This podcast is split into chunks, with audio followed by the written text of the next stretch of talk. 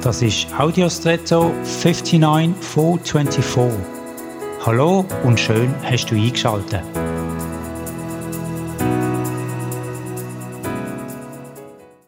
Es gibt Sachen, die sind verborgen. Das kann materielles oder immaterielles sein, wie beispielsweise Gefühle oder Ideen. Manches ist bewusst verborgen, im Sinn von versteckt oder nicht zugänglich. Anders ist vorhanden, aber einfach noch nie entdeckt worden. So oder so. Verborgenheit bedeutet einen gewissen Schutz, eine gewisse Exklusivität und auch damit einhergehend eine gewisse Neuwertigkeit im eigentlichen Sinn vom Wort Neuwertig. Verborgenes kann sehr schön sein, wie beispielsweise Perlen oder Goldnuggets. Beide müssen zuerst gefunden und dann geborgen werden.